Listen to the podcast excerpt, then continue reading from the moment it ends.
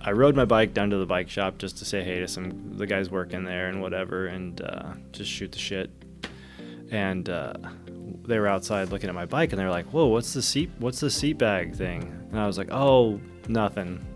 And they're like, "Man, that fabric's cool," and da da da. And they're like shaking my bike, trying to see if the. And they're like, "Man, we got to get some of these in the shop." And I'm like, "Uh, uh oh."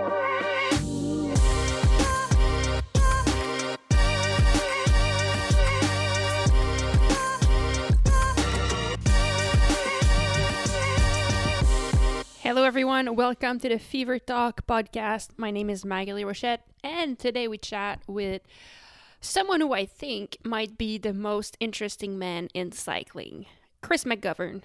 So, we recorded this episode actually uh, at the beginning of the year. So, last winter, Chris McGovern was in Europe working with Raylyn Nuss, and we shared a house uh, for a month while they were there and every day as i get as i got to know chris every day i was learning something new about himself something but not like a little thing something crazy exciting. So chris mcgovern is a coach. He's a mechanic. He's a business owner. He is a frame builder. He invented a bag saddle bag company um, he is an ultra runner. He is currently at the as as I'm speaking, as I'm recording this, he is running the Ultra Trail du Mont Blanc in France. Um, I mean, what a correct character. He does so many things. He's really he has interesting thoughts because he doesn't give a shit about what anyone else thinks, which is a quality I deeply admire and it makes Chris someone really special and someone who who not only has opinions but someone who has convictions. Um, and it makes him the most interesting man in cycling, in my opinion. With that said, today today's episode is a little bit different because we really geek out on some things that are absolutely new to me. So we geek out on frame building, how does one start building frame? How how did he invent new bags and decided to actually make them and taught himself to sew and created a business out of it? Um, and his philosophy, his no bullshit philosophy on coaching, why he thinks maybe we need to be tougher. Um, just interesting stuff, but a little bit different as we geek more into things uh, that I'm usually doing on this podcast but I'm sure you'll enjoy it. I really did. And so, with that said, enough from me. Let's hear this conversation I had with Chris McGovern. Thank you, Chris, for being a part of this. Thank you all for listening. And yeah, sit back, relax, and I hope you enjoy the show. Cheers, everyone. Chris McGovern, the most interesting man in the world of cycling. Thank you for being here. uh. All right, you don't you don't have to agree, but I do think you're the most interesting man because you every so we've been living in the same house for about 2 weeks and it seems like every day that I talk to you, I learn something new about you, but something that's like really interesting, like you're running ultra trail marathons, you're building frames, you're building your own house, you're coaching athletes, you're uh, doing fast packing, fast packing tours, like all of the every day there's a new really exciting thing. So I guess I'll start by this question. What are you most excited about right now? Right now in the moment, I'm actually most excited about probably getting my house done, mm-hmm. getting the new shop done, and uh, seeing what we can do in that space as far as building new building bikes and and uh, kind of growing the little sewing projects I've had going on. Mm-hmm. Seeing if we can uh, scale up a little bit with that. So how how are you going to build the the shop for that? Like, what's your what's your idea right now? Well, right now my my frame building space is small it's and it's it's almost it's hard to, to work in because it's so full so it's not very efficient mm. so it becomes frustrating you know because everything's a repeatable task but you're having to change everything every time to do something else a new system So that's frustrating. So having more space, having the system set up uh, for getting that done is just going to be more industrious, you know, more clean, streamlined. And then all the and then having a clean space in that shop where I can do the layup of the carbon fiber. Um, because building bikes is actually pretty messy. Carbon fiber is extremely messy. But then when you do the layup with the actual joints, it needs to be like NASA clean. Hmm. So this shop is going to have a clean room in it, and that's also where the sewing is going to be going on because Cool. it needs to be clean too. Yeah, Yeah. yeah, that's awesome. Yeah. Very, very exciting thing. So, if we talk about frame building, I guess let's start at the very beginning because, like, how does one start building frames? You know, like it's a pretty big endeavor. Yeah. Um, how did you get into that? Well, I think it. Uh, I think I was lucky in that when I started riding bikes, a lot of the bikes were very similar in terms of materials, group sets, geometry, weights. Like there weren't these, you know, everything was steel lug bikes. Everyone was five to six speeds in the rear, two in the front, 32 hole wheels. I mean, it was pretty much the same. But the geometry of the bikes um, were a little bit longer and a little bit lower than what a modern road bike would be. And so they just had these sensations when you were riding them of just pure freedom. Like you could, I always say, you could descend at 60 eating a sandwich with no hands on the bars. You know, you try doing that on a modern bike and you're gonna get a little, ooh, you know, a little, little shimmy here, a little, mm-hmm. might be a little scary. so I had that experience when I first started racing and riding bikes, and then as I progressed through the ranks, became professional, and you you know you don't have your choice so much in equipment. And the bikes at that time were trending towards different materials. Aluminum was becoming popular. Carbon was becoming popular but the geometry was being put into like four sizes hmm. instead of like one to two centimeter increments you know you used to build, used to buy bikes in one centimeter increments Wow, I didn't even know that. yeah. And so then it went to like small, medium, large, extra large, and just put a bigger seat post and a longer stem on it. Hmm. And so the bikes became much shorter in the wheelbase department, which made them not handle as well and always made me feel uneasy, like descending mountains, you know, like, whoa, you have to like fight the bike back, almost bring the bike back online. Whatever. I'm not complaining. You know, I was happy to have got the opportunity to race on bikes like that. But when I was done racing, I was like, uh, I, you know, they, they give you the option. You can keep your bike, but you won't get your last paycheck. You got that option. Wow, that's that- a, that's a shit option. those, those are shitty options. Well, I was like, I don't want that bike, to be perfectly honest. I don't want this bike, so give me the, the paycheck. And at the time, the only bike I had uh, was a aluminum um, Kona cyclocross bike called a, Rad Jake. They were custom Scandium bikes made for the Rad Racing Junior program, which I was involved with. Um, so I had that bike, cantilevers. I put on road gearing, and I just started training on that bike. And it wasn't uh, the first time I descended on it. I was like, "This is like an old road bike, really stable, just carving up the road, like no problem." So I started to kind of dork out on researching why, like geometry, this, that, the other. Um, and about that time, um, Paul Sadoff of Rock Lobster Bikes called me and asked me if I wanted to race cyclocross on his team. And I was like, yeah. You know, so Paul built me two bikes. Um, I annoyed the hell out of him asking him questions. and he eventually uh, encouraged me, strongly encouraged me to go to the United Bicycle Institute to take a frame building course. Yeah, so Paul, who was actually an instructor there, he taught a steel course, um, encouraged me. He said, You should go take the titanium frame building class up there. Basically, his thought was if you can build a titanium bike, you can build, you can do anything. So I did. I'd never even welded before. And they're like, You don't need to know how to weld, we'll show you how to do it. So I went uh, up to Ashland, Oregon, and took a two week uh, frame building course and left with a titanium cantilever cross bike. wow. Yeah, And did you race it? I one? raced it. I won races on it. Wow. I still have it. That's so cool. Yeah, Okay, so now we know how it started, but I think um, I was speaking with Caitlin, so I did my researches because you built bike for Caitlin Bernstein, who's now here in Europe, also racing World Cups on your bike, Yeah. which is awesome. Um, she told me that you're. Is it true that you're one of the only one, or the only one, who makes carbon carbon custom frames in the United States? There's not a lot of us. Okay. There are a few.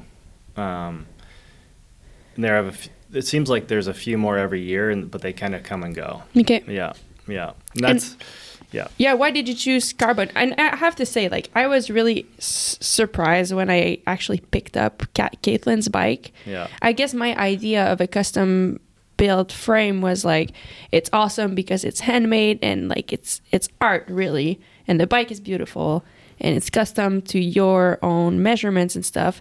But I thought it would be heavy. But I picked it up. I'm like, oh my god, like it's super super light. Yeah. So is was that like the thinking behind going carbon? Like what did Well, why did you do that? Not necessarily. So in the beginning, I once I had like stopped racing for a living, I, I kind of was like, okay, light and stiff are probably not what I'm looking for in a bike anymore. Hmm. So I mean, when I started this whole thing, it was for personal use only. Like I just was like, I just want that forever bike, right? And titanium is a really good material for that. It doesn't wear out like steel. Steel will wear out. Like if you bend steel, it'll eventually break. Titanium, it's like 20 times more the the flex rate. So, and titanium, if you've ever ridden a bike, is very comfortable. It's a little bit more flexy than most metals, but like, it's not going to check anyone's boxes for lightweight or or stiff, mm-hmm. which is what everyone who buys a new carbon bike, you know, you're like, hey, how does it ride? And they're like, well, feel how light and stiff it is. Yeah. I'm like, well, great, but how does it ride? You know, um, so that wasn't really my motivation. Um, how I got into carbon was, of course, I was like, okay, I'm gonna try to build another bike as soon as I can after school because I didn't want to forget how to do it. The um, the the the barrier to building a bike outside of school was massive. Fixtures, welders, you know, lathes, mills. I mean, it was like huge. yeah, the equipment you need is Yeah. expensive and, And you, yeah. a lot. And so it took a bit of time to collect everything, and then I built another bike. And to be honest, I couldn't give a bike away. Like no one was interested in a titanium bike um, because there were some really good titanium builders at the time.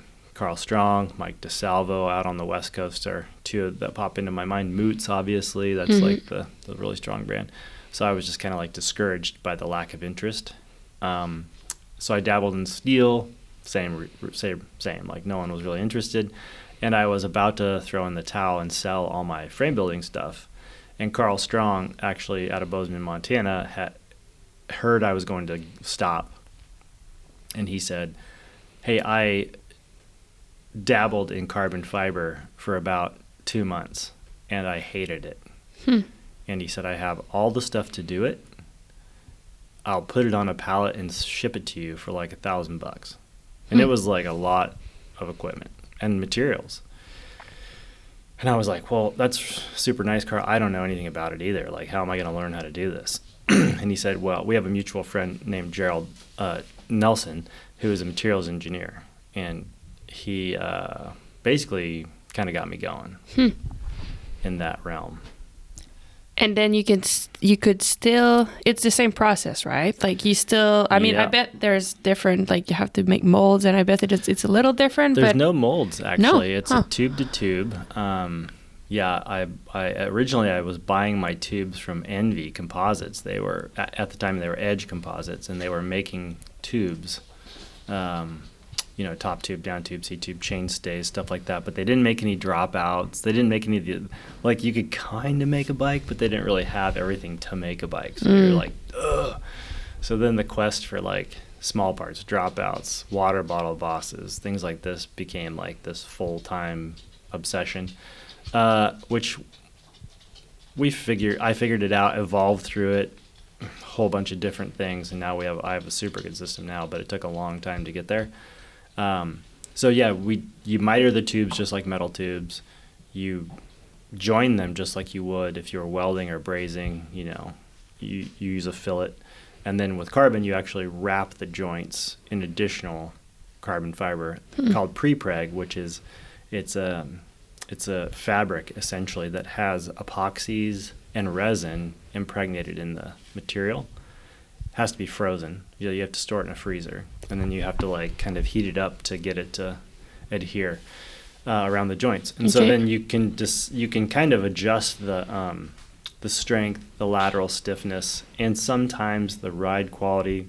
They like to call it compliance by how much and how long the layers of material you put on the bike. Hmm. It's like rider weight might come into play there, Okay. stuff like that. Okay. Well, that I mean, it's as you said. I think it, it is pretty complex. There's a lot of a lot of things going on. Yeah. But when I was talking with Caitlin, I asked her why she wanted to have a custom built bike.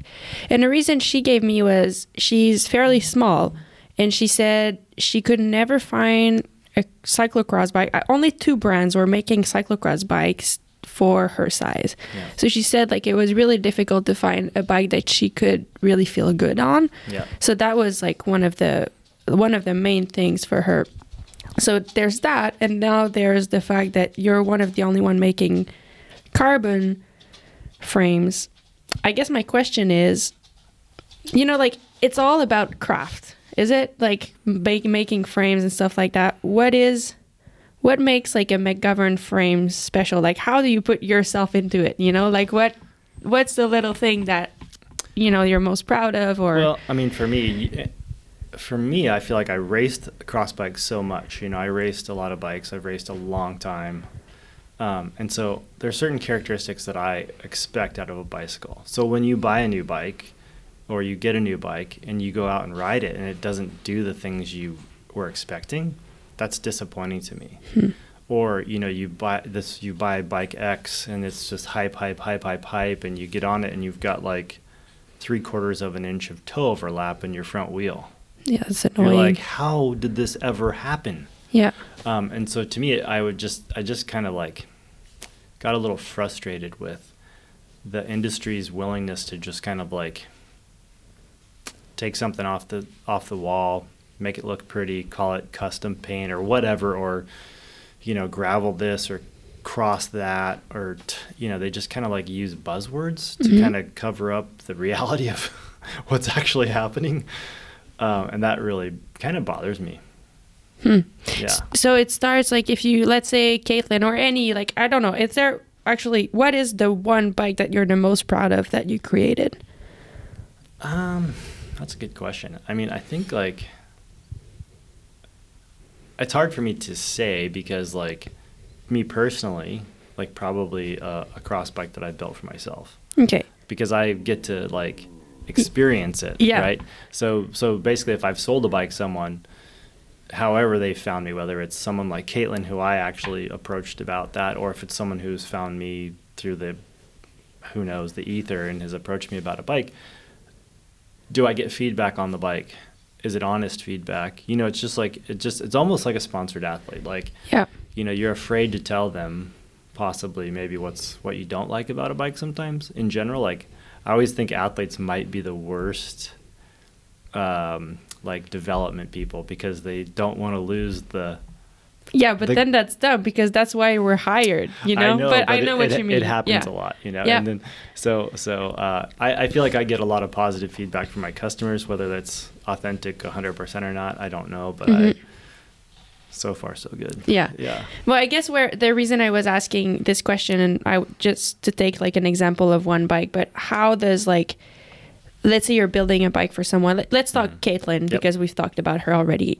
Like, how does it even start? Like, how do you find one? Like, how do you make the one that will be perfect for her? How do you know? You know? So with Caitlin, um, so I had the opportunity. Obviously, she was in NorCal for a while, racing our local scene, and uh, watching her race and get better and better and better, and just seeing that she really kind of didn't necessarily. It was kind of that, kind of a cool period in her in her sporting career for cycling because she didn't really know what she didn't have. Hmm. She was just having fun and just crushing. Yeah. Um, but her bike didn't fit her right. You know, she was just all over the bike, and it was affecting her racing because she couldn't drive it properly. Hmm. Um, and and then I got to go on a trip with her and some other friends of hers in Tobin, uh, Ortenblad. We went to um, CXLA and we shared a house together. And I just was like, "What about me building you a bike?" Hmm. You know, and she was like, "What?" Like, and so that's how that that that process started of her saying, "Yeah, I'd love to." and so then there's some basic things that I feel have to occur for a cyclocross bike, in particular, chainstay length and kind of like front center, um, in order and bottom bracket drop, in order for the bike to, to ride correctly, and have tire clearance and toe clearance and all that stuff. And then from there, you know, there's measurements we'll take off the, the individual. So Mhm. for, with Caitlin, you know, we I sent her a list of measurements that I asked her to take off herself. Um, I asked for pictures of her riding her bike like on a stationary bike from the side, from the front, under load, without load, all sorts of things, just collecting information. Um, and from that, there's a lot of formulas you can kind of extrapolate like baseline information. Hmm. Uh, and then anecdotally, you know, I just kind of look at how she is on the bike under certain situations, which might have leave me deviating from a standard seat tube angle of the calculation, being like, you know what, though she's coming forward a lot under her front wheel, so I'm going to make that seat tube half a degree steeper or whatever Hmm. it is, um, stuff like that. And then I also use a piece of sci- software called BikeCAD, which you can crunch the numbers in there, and it will kind of give you pretty good, like standardized geometry of what should fit that person according to the measurements you put in. Okay. So that's kind of like the double check. Yeah. Yeah. And now, how does it feel seeing that bike riding the racing the World Cups? It's pretty awesome. I'm um, extremely, always extremely proud of, of Caitlin, uh, period. Whether it's a local race or a World Cup, she just has that that spirit that I really admire uh, in an athlete. Mm-hmm. And I just, I'm just really always just incredibly proud of her in general. Yeah. Yeah. That's awesome. Yeah. Um, what do you think about bike packing? That's like kind of a new segment, but I'm sure there's so much innovation to go into bikes specific for that. Yeah. Well, I think people have been touring on bikes forever. Mhm. so there's a lot of cool history behind it. The bike packing craze is kind of awesome, I think, because it's it's not. Um, well, of course, there's bike packing races, which is kind of ridiculous, but there's also people just like who aren't bike riders at all who are like, "What? We can ride across Arizona in 800 miles on Mhm. a trail? That sounds amazing. Let's do that for a vacation or whatever."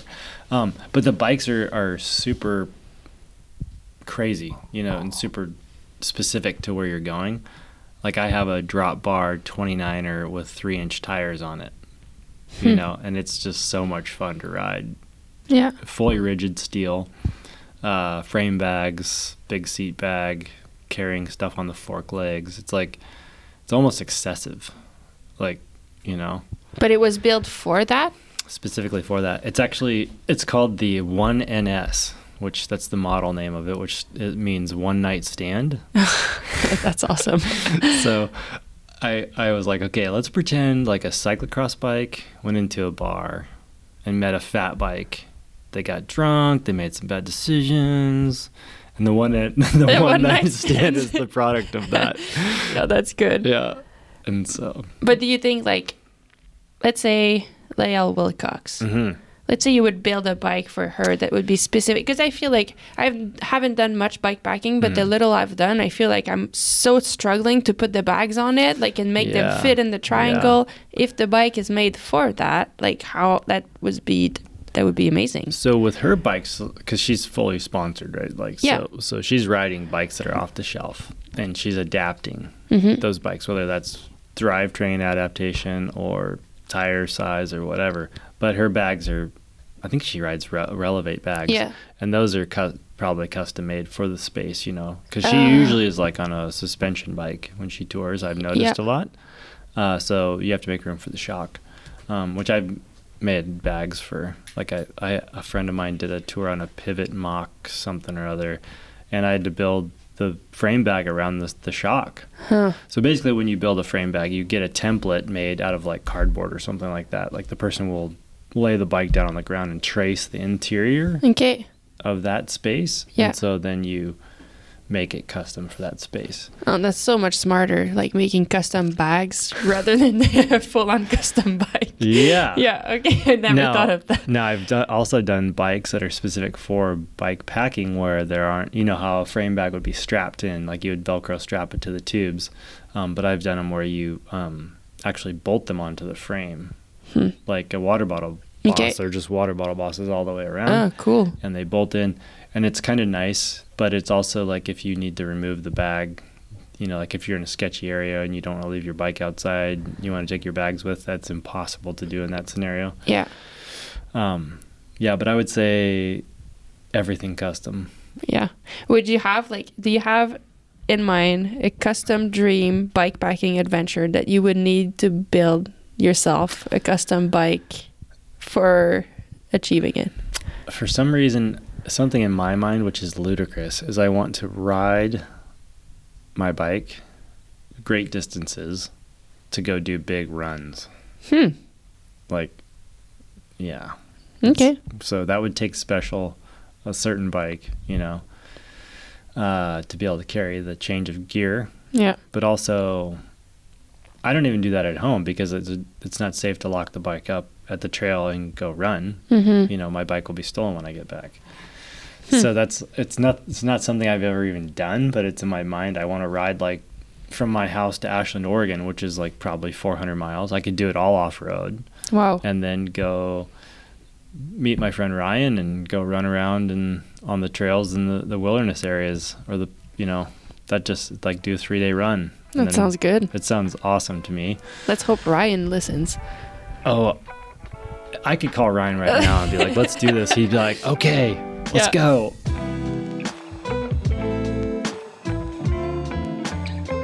Okay, now we talked earlier uh, in the beginning a tiny little bit. We just mentioned your new sewing project as well. Um, one thing I find really cool about you is that you find and you have an idea because you are so involved. You actually use products yourself, whether it's bikes or in that case, um, saddlebags or whatever it is. You use them, find something that's uh, it could be better. and not only do you have the idea, a lot of people have ideas, but you always bring it to reality and make it happen. How? You know, like why and how? How do you make that happen always? Well, I will say that saddlebag idea has been kicking around my head for a long time, like probably 20 years. Um, no, I mean you've ridden, you've had saddlebags. They they all serve a purpose, and they're all pretty good. Except you know, there's always that one where it's like, man, it's sure rattling around, or it's making noise, or it's actually moving, or it's attached to the seat post, and now it's rubbing on my inner thighs and ruining my nice shorts. You know, the Velcro's like you're just like, really? Did anyone ever ride this before they sold it? yeah. that's kind of that's kind of where I my frustration levels get with stuff like that. Um, and so then my my wheels start turning. So usually it starts with like, in that example of like attaching to the seat post and rubbing ruining your shorts. I just go home and cut the the Velcro thing off, Yeah. right? Yeah. Cut it off, and then you're like, okay, that works good, but it's not. Now it's not super secure necessarily Mm-hmm. and it's kind of flopping around. And so, well, that didn't, that kind of created another problem. Yeah. So I'm like, hmm, well, how do we fix that problem? And it just kind of evolves from there to eventually like, I need to just make one because the, every time I alter th- this current one I have, it's causing another problem, Yeah. you know? Well, what amazes me is that you don't see when you decide like I have to create one, you don't see a mountain of complications like where am I going to find the materials, where am I going to like put it together? That's what I see. I- Like how well- do you how do you actually do it? I know my limitations. Like I, it's easy to get on the internet and Google like there's a whole world of what's called MYOG, make your own gear. Okay, I didn't so- even know that. Yeah, See? so there's a whole world of MYOG and like there's lists of where you can buy materials and what's appropriate for this patterns, what sewing machine is better, what needles. I mean, there's just the internet's great for that stuff. Mm-hmm. So for getting going on sewing, it's just a matter of really just doing it. Yeah. I mean, it's that easy. just do it. And you're gonna make mistakes, and you're gonna like refine everything and get better and better and better. And and that's just the nature of building stuff. Yeah. Yeah. And you're happy to where you're at now with the bags? Yeah. I mean, you know, uh, what makes it special? So there's nothing, there's no zipper to break. Like if you've ever broken a zipper, or had a zipper get clogged with mud and you can't Yeah. get into it, um, there's nothing that attaches to the seat post. So there's nothing that's going to rub on your thighs. And it and has, it works for dropper posts too. it It, works on dropper posts. Huh. Yeah. And so it has a big, the strap that goes through your seat rails is two inches wide and has a big two inch D ring on it. And that actually goes through both sides of the rails and then all the way around the body of the bag and then come through the through the loop and then back onto itself with Velcro. So it's a two inch piece of Velcro that's like three inches long. So it's very secure. But you pull it back up onto the ra- way back up on the rails. Yeah. So it's like it's not even touching your thighs. Hmm. And then it's like um it's a open top sack with a roll top, so there's no zipper. So you can you can kind of I make two sizes now. I make like I call it the the one tube only or like the the the adventure bag kind of. hmm And so that's kind of to set the the volume, the basic volume, and then the, you can expand both those volumes with the roll top. So I know you're humble, but like, how did it feel when it worked? You know, like I sometimes I make some pens and I, it's it really is simple, like to roll a pen. Yep. It takes me 15 minutes, and every time I take it and like I'm so proud. I love using it. But wa- this, like, you're actually making something like you invented it. How does it even feel?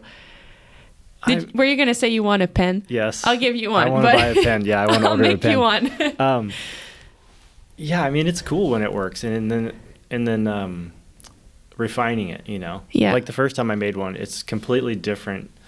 Like the way I end, the, the way the version we're at currently is completely different from where I started, Hmm.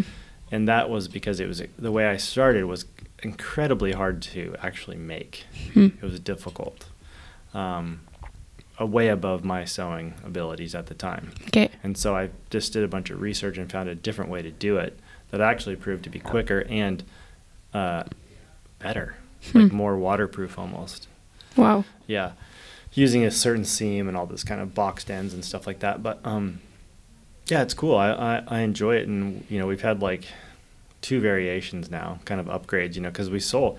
I I never intended to sell them. I just wanted to make one for myself hmm and I did that. And that was kind of like I'm bored at home, COVID. So I ordered a sewing machine off the internet and Yeah. And- played with it. Made, made it one. happen. and uh, and my wife sews. You know, she does a lot of like fine sewing for like ballet costumes. Okay. And so she's like, "No, don't do this because you're just gonna make me do it." and I was like, "No, I won't. I won't." You know. And then I would just like get into it, and she was like, "No, you can't. You have to like make a pattern, and you have to like practice on other material." And I'm like, "No, I'm making a saddlebag that I'm going to use today." yeah. and that's and that's kind of how different we are on on those fronts. Where she's like, "No, you can't do that." Yeah. and that's how I roll. and then how did it become a business? When did you like people saw it and wanted to buy yeah, it? Huh. yeah. So like the fir- like kind of the first one I had, it was nice, and I was like, you know what, I'm gonna get labels made for these. Hmm. So I found a place to get nice stitched labels, uh, and they were originally just under McGovern cycles. I thought maybe this is something that when someone buys a bike from me, I will just put one of these in the Yeah, in the cool. box with them, right? You Yeah. know, custom everything. Yeah. Why not? That's awesome. And that's kind of how I thought about it at first. And I rode my bike down to the bike shop just to say hey to some the guys working there and whatever, and uh, just shoot the shit. And uh, they were outside looking at my bike, and they were like, "Whoa, what's the seat? What's the seat bag thing?" And I was like, "Oh, nothing." And they're like, "Man, that fabric's cool," and da da da da. And Hmm. they're like shaking my bike, trying to see if the.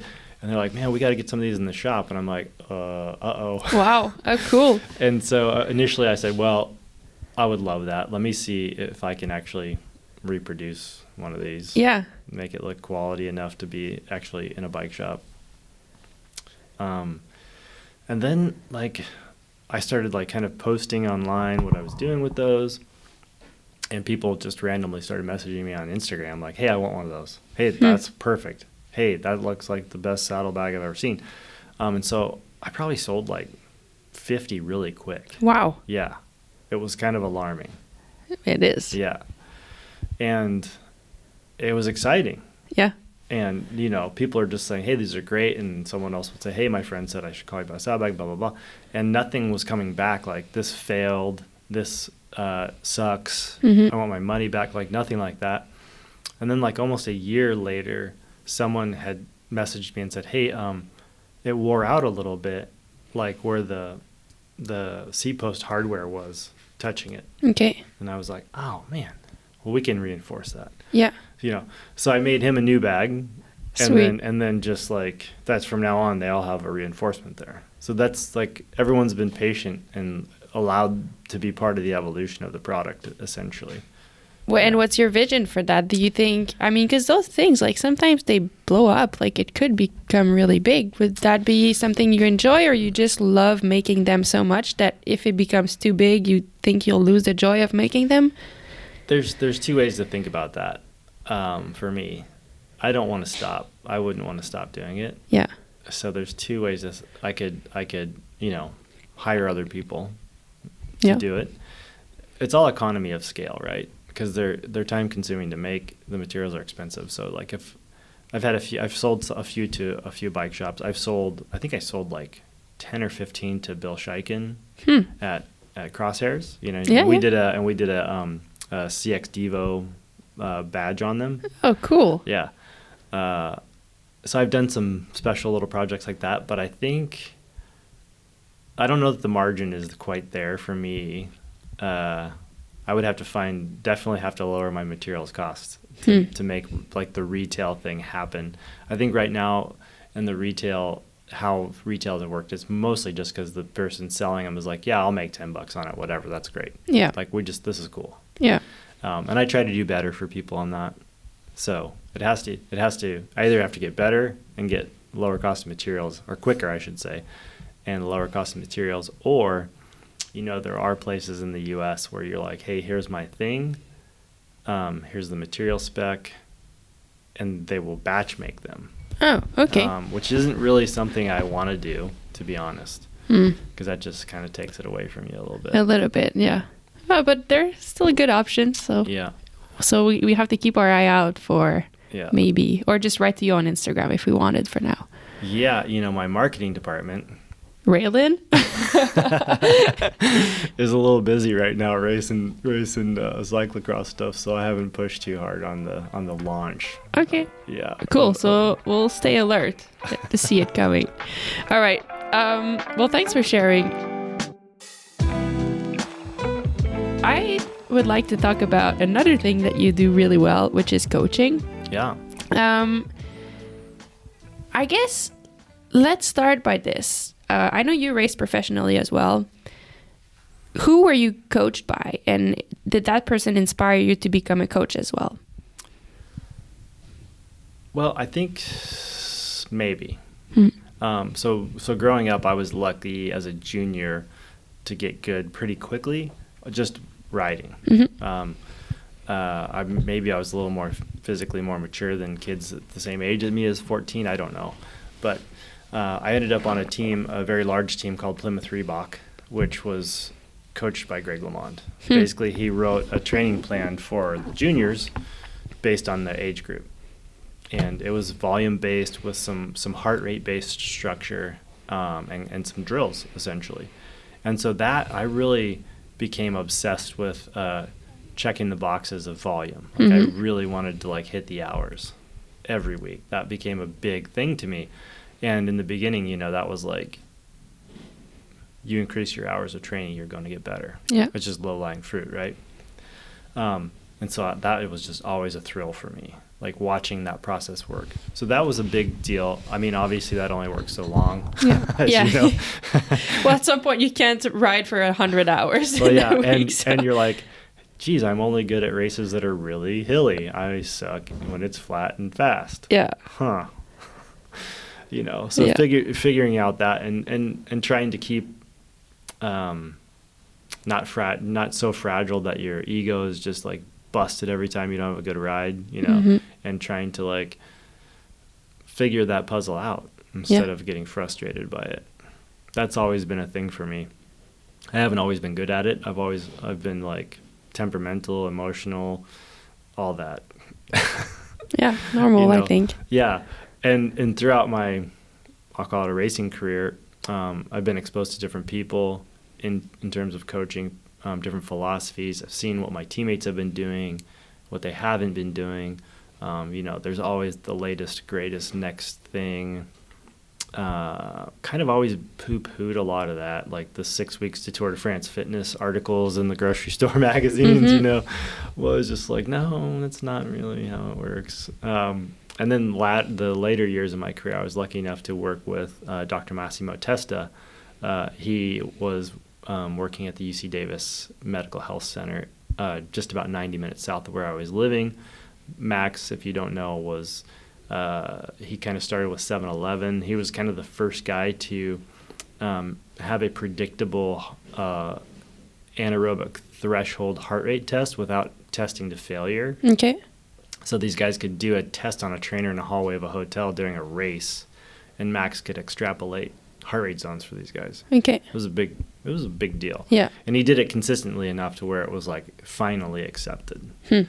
Um, so that's that's who I worked with with Max was with Max in the end. You know, obviously we were using a power meter by then, um, but it was it was really interesting to me because he here he is a doctor and a scientist and like really not a sport guy.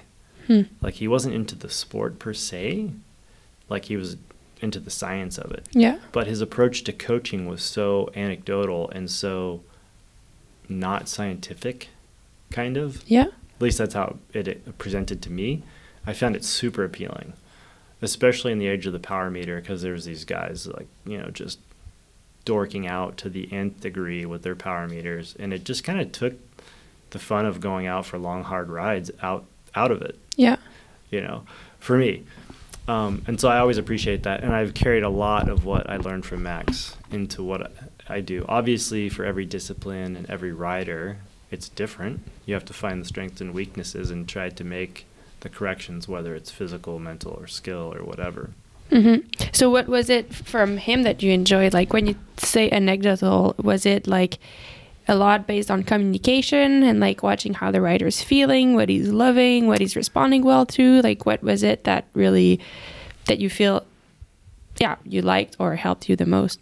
Well, I think with Max, first of all, he helped me really understand the power meter. Yeah. And what does it actually mean? Like 20 minute power, great, whatever.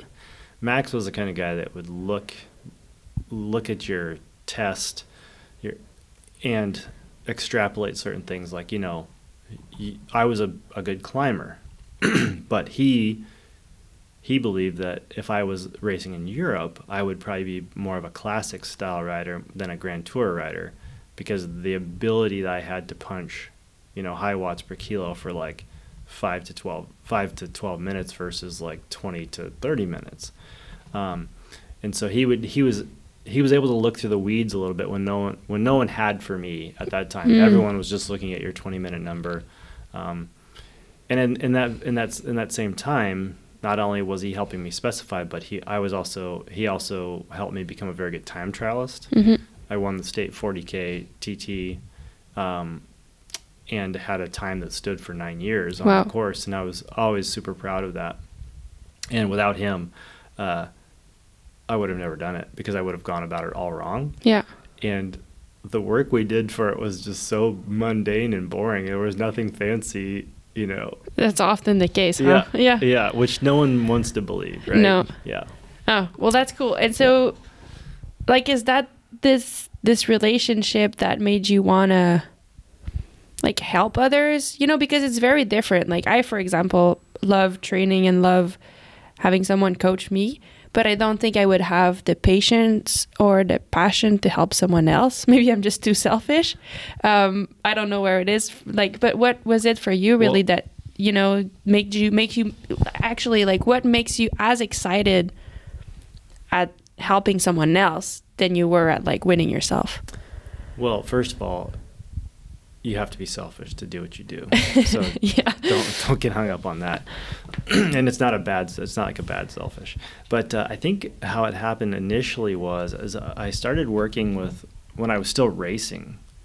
Um, on the road. I I believe it was in 2001 or two. I was on Jelly Belly, and a, a friend of my wife ran this junior program called Rad Racing out of the Northwest. It's been around forever, and they were at Sea Otter. He had like you know, 30 kids with him from Washington State running around Sea Otter like crazy people, and you know they all came over to the. Spe- I can't remember if we or we're at yeah we were at the Specialized booth because we were riding Specialized bikes, and he brought all the Groms over to come meet Chris The McGovern, you know, and they were just like, oh, you know, and all these little kids just were like, their energy was like, I was really, I think I was really down at that race. Like I was not in a good mood. I did not want to be sitting at a table signing freaking cards for people at Sea Otter. Yeah. And these kids came over and they were just like, dude, how do I get fast? Like I'm racing tomorrow. Like what should I, you know, their their enthusiasm and their curiosity and their spunk was just like so cool. It Mhm. fired me right up. and Jim, Jim Brown was the guy who runs that program, and he and he was like, hey, um, you know, would you be interested at all with like giving pep talks to the kids or like, you know, w- kind of working with the older kids because they had like you know nine year olds to U twenty three Mm-hmm. he's like, you know, kind of like helping him. He's like, I don't really know, you know, I'm just like the Stoke King. Yeah. um, and so I started kind of working with Rad Racing after that, and uh, like David Fleischauer and Steve Fisher, Ian Terry, these kids from you know, they're all married now. You know, it's crazy. Uh, but uh, and I started advising them on their training, and you know they were progressively getting better and finding success and winning national titles and getting selected to come to Europe with Geoff Proctor and and stuff like that and it seemed repeatable to me Hmm. regardless of who it was um, and so from kind of once those kids kind of started graduating out of the rad program uh, they would ask me to continue to coach them and then i would kind of like find some other people to coach you know yeah. and just kind of like materialized into a coach Yeah. somehow um, yeah Yeah. No, that's cool. Um, no, I'm, I'm just curious sometimes. I actually love sharing sometimes my experience, maybe, but I don't know if I would have like the same motivation when it comes from someone else. But I guess like it becomes a teamwork too, you know? Well- like you're as part of the success as the person like chasing, like actually pedaling the bike. i think you can be Yeah. i don't think every athlete will let you in hmm to be part of the team they just want that to be like a category they fulfilled i have a coach Hmm. some some riders are that doesn't become like a team like that but i think what i and that that's fine it sorts itself out um, but i think to kind of answer your full circle on your question was the difference why i really was excited about doing it more was because i i, I don't know what point in time but um, you know i just realized that all along this way someone always helped me like figure stuff out. hmm you know, there weren't a ton of people racing where I lived. Like there were probably six cyclists, and they were all at least 35 years or older when I was like 14. And you know, even them just like letting me come on their long rides, bonk, get dropped, make sure I don't get lost. You know, hmm even that that community and that that uh, looking out kind of always resonated with me. And then as I got better and better and better, people, complete strangers, whether it was in Europe or in America or wherever, like people helping me out. Um, I always just felt like pretty fortunate to receive that, and Yeah. that I need to like do what I can to to reciprocate that. hmm So Oh, I I think love that's that. I think that's kind of why I gravitate towards that. Yeah. And okay, one of the things that I've admired um, of your coaching style is to me, like, you're very much no bullshit, you know? well, that's a good thing, uh, I think, because I think a lot of people sometimes, uh, as coach, see it as a job. And if you tell the truth to your athlete, which is something they don't want to hear, well, you risk in a way to lose your job Yeah, if the relationship is not like mutual Yeah. uh, not mutual but like a real team as we talked about yeah. um, but you're not like that like you're gonna say it and i think it's I, it's cool to see because it really does make the athlete better um, Yeah. i don't know what my question is really but Well, I mean, you're right. I mean, I've seen a million times like a coach will I couldn't I couldn't do I couldn't use it as a business model. I couldn't use like data to justify per, poor performance. hmm I couldn't be like, oh yeah, I know you races haven't been great, but hey, your FTP went up 0.6 watts in the last three months. Yeah. Like people do that, Okay. And some some people that's all they care about is increased FTP. Like they've almost, I feel like some people have almost lost sight of this of what they're trying to do. Yeah, I mean, who cares if you're good at 20 minutes? like, you can be the world champion of 20 minutes, but you're never going to be the actual world champion. it's it's complicated and it's not you know it's uh it's interesting because I, I i would say i probably work with a lot of people that have that test poorly and that doesn't reflect on their abilities. They just like for whatever they don't test well. Hmm but they can race very well. Yeah. and then i have people with super high numbers that can't race out of a uh, find their way out of a paper bag you know? It's Yeah. like- so it's not a definitive measure of the sport. Hmm yeah. No, I agree. and one of the things you did tell me, I mean, kind of related on the no bullshit, is you were like, I, and it was kind of cool because it- you were in a moment like just thinking, and you said, I need to make these kids tougher. Like, how do I make them tougher? And sometimes I think I should bring them on a bike, on a backpacking trip, and that would make them tougher. Like, what do you mean by that? And why do you feel like sometimes as athletes we have to get tougher? Well, I think we get lost in it, you know, especially in cyclocross. It's like your race is 50 minutes to an hour long. Like, y- you shouldn't be dropping out of a, a cross race ever Mhm. in case it's like, unless it's like you're broken. Yeah. You know, I feel like, sure, you might, you know, you might not be fast enough or you might get pulled. Those things happen. But I feel like if you're mentally feeling you couldn't complete a cyclocross race, there's something the matter Yeah. and because it's you can do anything for an hour Yeah. know? and and so i feel like so my what i say by that by getting tougher is like maybe let's do some things that are actually extremely challenging uh, and that are way out of your comfort zone. Yeah. um, and way out of your familiarity. And it, you probably won't even enjoy it. And you might hate it for 10 years and then one day you'll be like wow i really learned a lot on that trip or i really overcame a lot on that trip. That kind of makes all this other stuff seem a little silly. Hmm i think that's what i mean by that. Yeah, no, it makes a lot of sense. And actually, we try to train that too. Like, and sometimes in training, and just by sometimes it's doing like these longer, long, really long kind of miserable rides, or sometimes it's what David has started doing recently is sometimes like we. He gives me the set and whatever, like I do it, then I do the second set and whatever.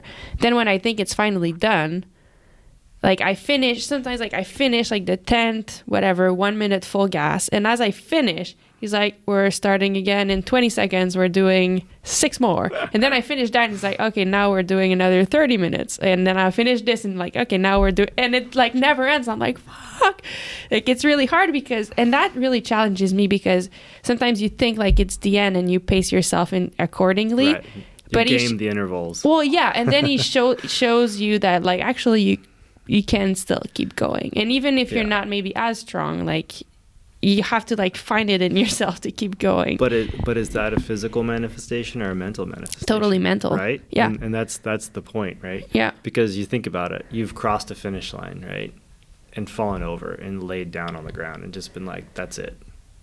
Right? You've Yeah. done that. Yeah, well if that finish line was 20 feet further you would have made it. i guarantee you you would have made it I, totally agree. or yes. one more lap or whatever it is and i think it's a state of mind it's not necessarily a physical thing Yeah. yeah No, I love that. I mean, it, I I think it's true, and I Yeah. mean, applies to myself, including Yeah. you know, it's uh, but i think in your your case like what you just described your character is like a no i'm gonna prove dave wrong i'm gonna do these or you know you're up for the challenge of it and you're like you're not your mental state is so in tune with your physical uh, abilities or the notion of what else is out there that you're just like let's go let's go mhm. let's do this Yeah, but what's funny though is that it evolved. Like, I mean, he's been doing that forever, Yeah. but it- a few years ago that happened, and I was mad at him. right I would still do it, but I was mad at Right. him. And I think now, and it goes back to like the relationship and the team thing that you talked about. Now he does that, and I'm like, yes, bringing on, let's Right. do it, Yeah. but together, and like almost like, yes, thanks for doing that. you know and that's way more powerful Right. than doing it and being pissed and like kind of doing it but doing shitty stuff you know But that again, that's just meant that's your head though. Oh, totally, That's, that's totally. your ego. That's like, why is this guy torturing me? You know. yeah Uh, yeah. It again, it's a mental thing. I don't think it's a physical thing. it's 100% mental Yeah. Yeah. Yeah. and it's fun to actually realize it because then you realize that you can actually control it and not Yeah. just collapse you know Yeah, I mean, you think about it. You've you've done it too, where uh, you know you've had really negative thoughts in a race, or you're everything's just going poorly, and Mhm. the brain will just beat you down. oh yeah then you you start feeling like shit Right. So here, why can't if you can realize the power of that negative thought, Mm-hmm. how strong it is? Well, I bet the positive thought is just as strong, if not stronger. Mhm. So why isn't that part of mainstream training or mainstream life prep to flip that switch? Mhm. Like to, to notice like the bad thoughts are coming, I gotta like redirect, I gotta change the script, I gotta like get on point here or this is gonna go down the toilet. Yeah. Oh, you're right. Uh, It has to be like a trigger. Like once you realize, boom, like how can I But everyone it? just wants to f- control the physical. Yeah. Oh, you're 100% right. Um, I mean, and in that direction, like you shared with me your coaching dream, which I believe is to win a world championship with one of your athletes. Yep. Um, I think that's awesome. Yep. And I mean, I know like it's a really complex thing, but I guess wh- how do you think you'll make this happen? Like, what are the conditions that you think will be needed? Like, do you think it will it would need would need to start with like a junior athlete? Um, like, what are you what do you think are the like kind of perfect storm to make it happen and and if it's in cyclocross, like how do we bridge the gap with Europe? You think like Yeah. would it be possible to do it with a North American rider? I believe so. Yeah. I think I mean I don't I don't want to sound negative or poo poo anyone, but I feel like we missed our best opportunity, our easiest opportunity, um, with the first women's junior world championship. Hmm. Now now the the ladies that from the United States they rode great. They Yeah. they medaled, they did amazing. Right? I'm not saying anything to the contrary. Uh, they did amazing. But I also know that that that category was announced in 2017 that that was going to be happening. Yeah. So we had three years to do something about it. hmm North America, we probably had the, if not had, still do, the largest body of junior women participating in the sport at that moment. Hmm. Right? Wow. We had the, we had the biggest pool to draw from. Okay. And from a nation's point of view, from our federation's point of view, whether it was lack of resource, lack of time, Olympics, this, mountain bike, that, track, whatever, we didn't do anything. Hmm. Uh, we didn't do anything. Yeah. Guys like Pete Webber did something, you know. Yeah. Those, those, there's regional, there's regional pockets that did stuff, um, but we didn't take advantage of that. I feel Okay. guilty as charged. I didn't either. hmm Um, so I feel like I still do feel like the junior women is probably the best, easiest option for that. Yeah. Um, but I feel like junior men also, and I also feel like the U23 category. Yeah. Elite men is challenging. I feel elite women is possible, Yeah. Me too. 100%. hmm Yeah. Uh, elite men, I think, is more challenging. I think it would take a very big um, shift in that male athlete from what's currently happening. But then what? Like, I mean, you don't have to pinpoint any th- anyone like personally, but just like, what do you think we're missing? Because clearly, like, we're not. I mean, in the women's, like, some women in North America have been there, but like, what's what do you think we're doing differently? Well, I think if, like, if you wanted to just have a blanket statement of the most glaring thing I think is differently is is that when you race a cyclocross race in North America, it's probably not going to be as challenging as a course as Yeah, Europe. So the courses aren't as challenging. So there's that. That doesn't mean we don't have people with great bike handling skills. We do. hmm We have a lot of you know people drive pretty well, uh, but we don't have the speed. And um, I, I think in North America, when you look at a cyclocross race file, it's one effort. Yeah. It's a sustained effort, right? Mhm. Start, mm, and just like see who survives it. Survives it. In Europe, super violently hard. It settles in. That first selection usually regroups. Like you don't have to be in the top five in the first two laps. Like there's a good chance that will reshuffle drastically. Mm-hmm. And then there's like rhythm change throughout the middle of the race. And then there's like, okay, now we're going for the the win in the Yeah. last third. And it's very different rhythm. And I think from a training point of view, that's not like any other type of racing. Yeah. You know, that's not road racing. It's not even criterium racing because criterium racing is just you can sit in so much, right? So it's almost like this. I think you have to have a very, very, very big aerobic capacity, Mm-hmm. right? And you have to have a very, very good high end on top of that. And not only like, yeah, I have a high VO2, but it's got to be repeatable, Yeah. right? Yeah. Yeah. so you have, absolutely. so you have to save that metabolically. You have to save that repeat that high end VO2 as long as possible. And I don't think that we're doing that. Do you think it's a culture thing that like we're not training enough?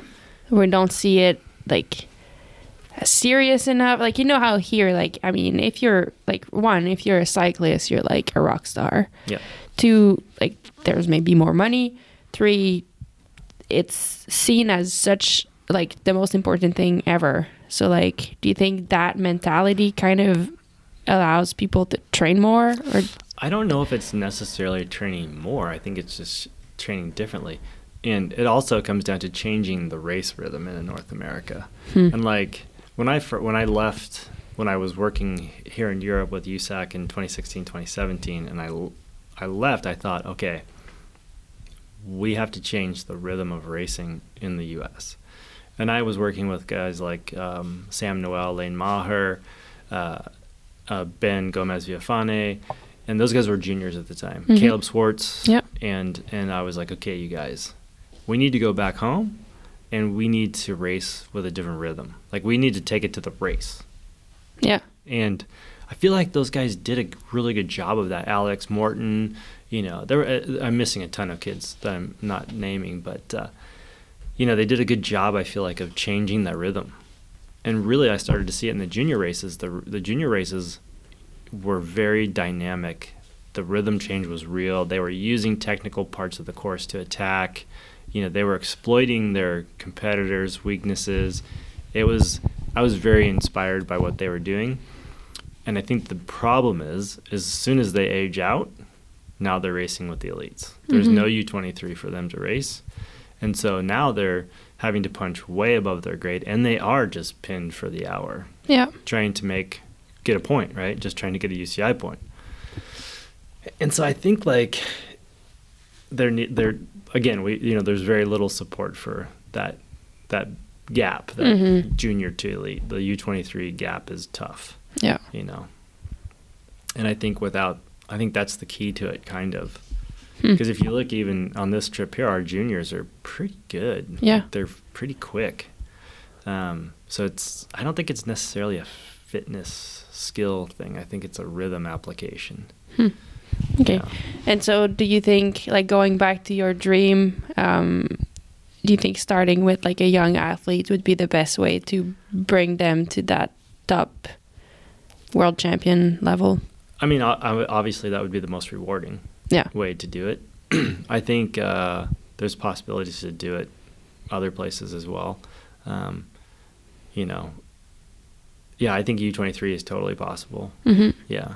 Yeah. And Cool. I, I also, th- I, I mean, I shouldn't say elite man isn't because I think it is. It just, you know, you race your whole season doing it one way and then you got to switch it up to, it just has to change, I think. Yeah. Yeah. I mean, you notice it when the Euros come here. Yeah. You see it straight away. And, you know, it's, it's, there's two things like to come here or come to the US from Europe, all you have to do is like, all they have to do really is just add some air to their tires, you know, because it's rockier than over here. And, but, to, and that doesn't take a, you don't have to learn how to ride a tire with a little more pressure. But But to ride a tire with lower pressure at these speeds, that takes some learning. Yeah. So to come over here and then all of a sudden, oh no, you're going to ride 14 psi today. Yeah, I mean, there's a lot of. I agree. Like, there's a lot of differences. Like for us, Yeah. I mean, the women's race may be a little bit different, but like you do have to learn the course. Like riding a course like Dendermonde, Yeah. where it's deep, Yeah. really thick mud, we don't have that. So that's No. a skill you have to learn by coming over. Yeah. Or like Zolder, which was a really fast race that was group racing, or Rucphen. We don't have that Right. in the women's race because it's not strong enough. So you end up riding, everyone rides alone, Right. really. So those are skills that we don't really have unless you come here and you develop those skills. So, yeah. Exactly. And I think I actually think you can learn anyone can learn a lot from watching the women's races in Europe because I think they're the most dynamic races Mhm. happening out of the categories. You know, lots happening. there's good depth and there's there's it's it's not just like one person destroying everyone. I mean, the outcomes have been heavy on Lucinda, but she's you know, she's had to win a lot of different ways this year, Yeah. which oh, I, yeah. which is cool. It's super cool. Yeah. Cool. Yeah. All right. Well, that was most uh, most of the questions I had, but um, I've been finishing all of these episodes with one question, which is um, it's called the Fever Talk podcast. You know what the what the fever I- is. I've got the fever. I, I know you've got the fever. Um, but like for me, an example of what gives me fever is I talked earlier about when David like changes the workout. I love that.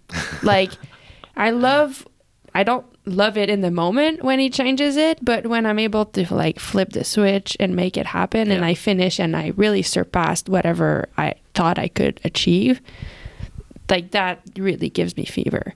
Um, so that's just one example. But now I'm asking you, what gives you fever?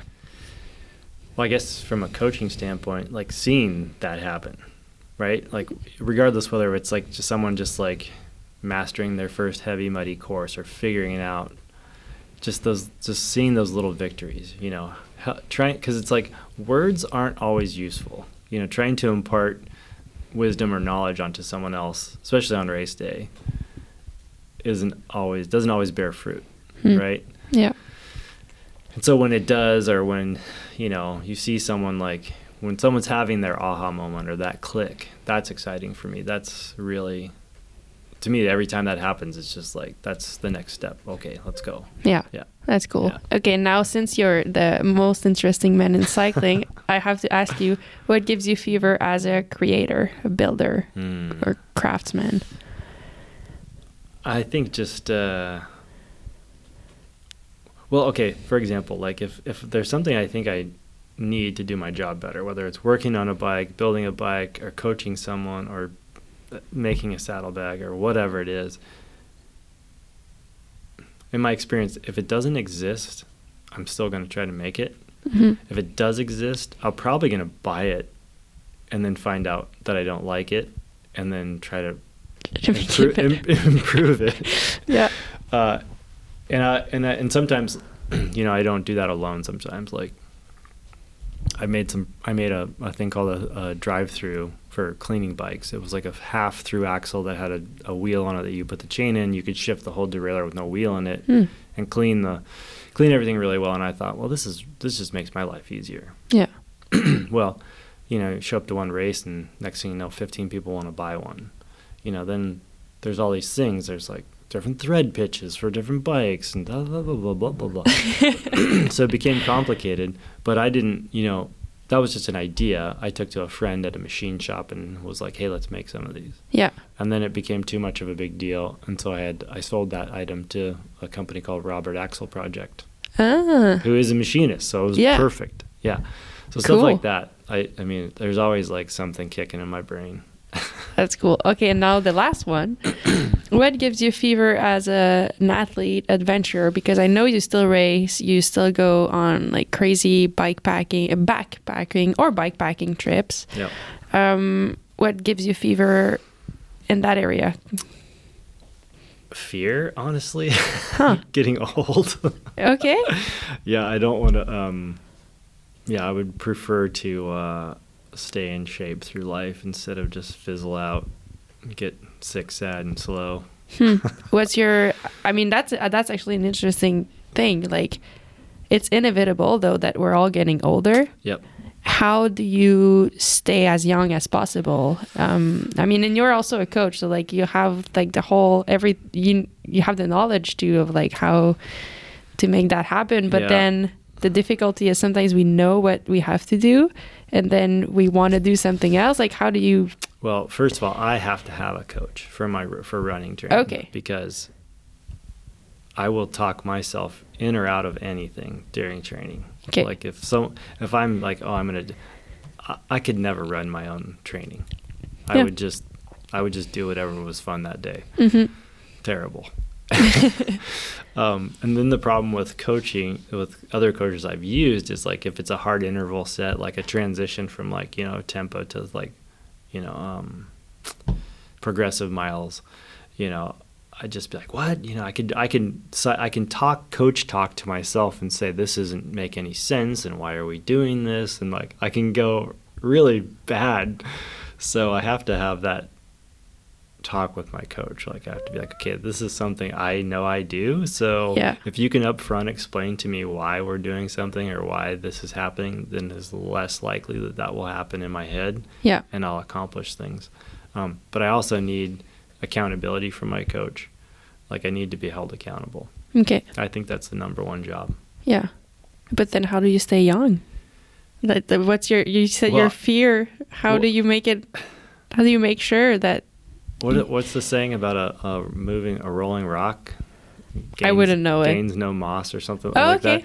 that. Uh, yeah, so I think if I keep moving, I mean, I did tell you too. I feel like a glow stick. You Yeah, know, I just I just that. crack and pop, but I never light up anymore. Um, yeah, no, it's it's actually been tough because I still, you know, anytime I'm racing anything, running, skiing, bike, whatever, if I pin a number on, I mean, I still want to do good, and it's not like I'm like, well, I don't, you know, I don't. I just kind of want to do good. I don't want to like. I can't. My brain. I can't not think like first place, yeah. which isn't realistic a lot of times. Mm-hmm. Um, so that's been challenging, Hmm. to be honest. Well, it's cool to know that. It, thanks for sharing because sometimes like we all have these battles, you know, but Yeah. knowing that we're not the only ones, it's kind of cool. So yeah, thanks for sharing. yeah. Cool. Thank you, Chris. Is there anything else you'd like to say before we Well, I guess just thank you. Um, I'm honored to be interviewed by you on your podcast. It's kind of uh, unexpected. No. Well, thank you for doing it. I've Yeah. I've been thinking about it for a while, so I'm glad we made it happen. Well, cool. Thank you. Bye. Yeah. Thanks.